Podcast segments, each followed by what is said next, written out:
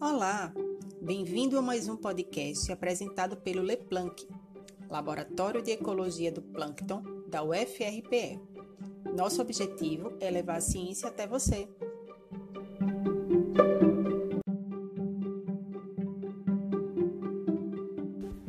Fala galera, tudo bem com vocês?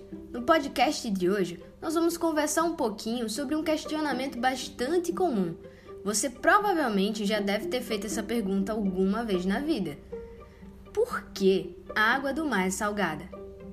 A resposta é bem simples e envolve alguns processos como desgaste das rochas, também conhecido como intemperismo. A água é um dos principais agentes do intemperismo físico, pois ela lentamente desgasta, fragmenta as formações rochosas. O famoso ditado água mole, pedra dura, tanto bate até que fura, nunca fez tanto sentido quanto agora, né?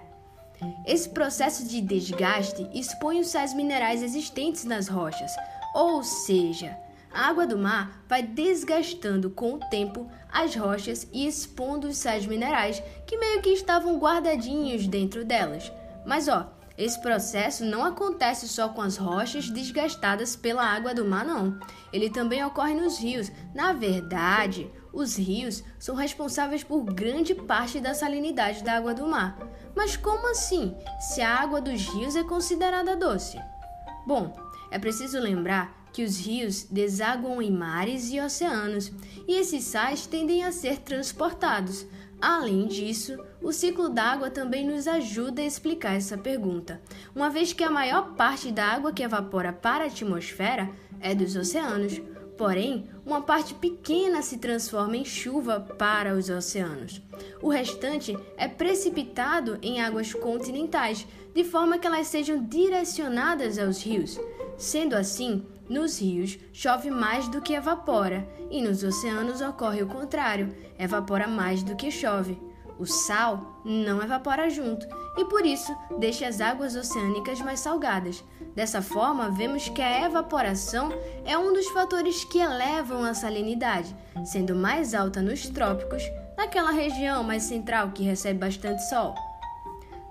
Olha que interessante! A salinidade é fundamental para os estudos oceanográficos, pois auxiliam na identificação de massas de água, que são basicamente grande porção de água que compartilha uma faixa particular de temperatura e salinidade.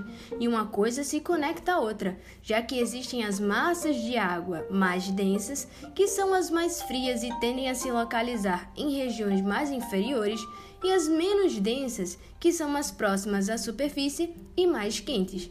Você já ouviu falar em haloclina? Bom, são regiões no oceano onde a salinidade da água varia rapidamente com a profundidade. Olha só como esse assunto é vasto. Dava para ficar falando horas e horas sobre a importância da salinidade, mas isso é um tema para um próximo podcast.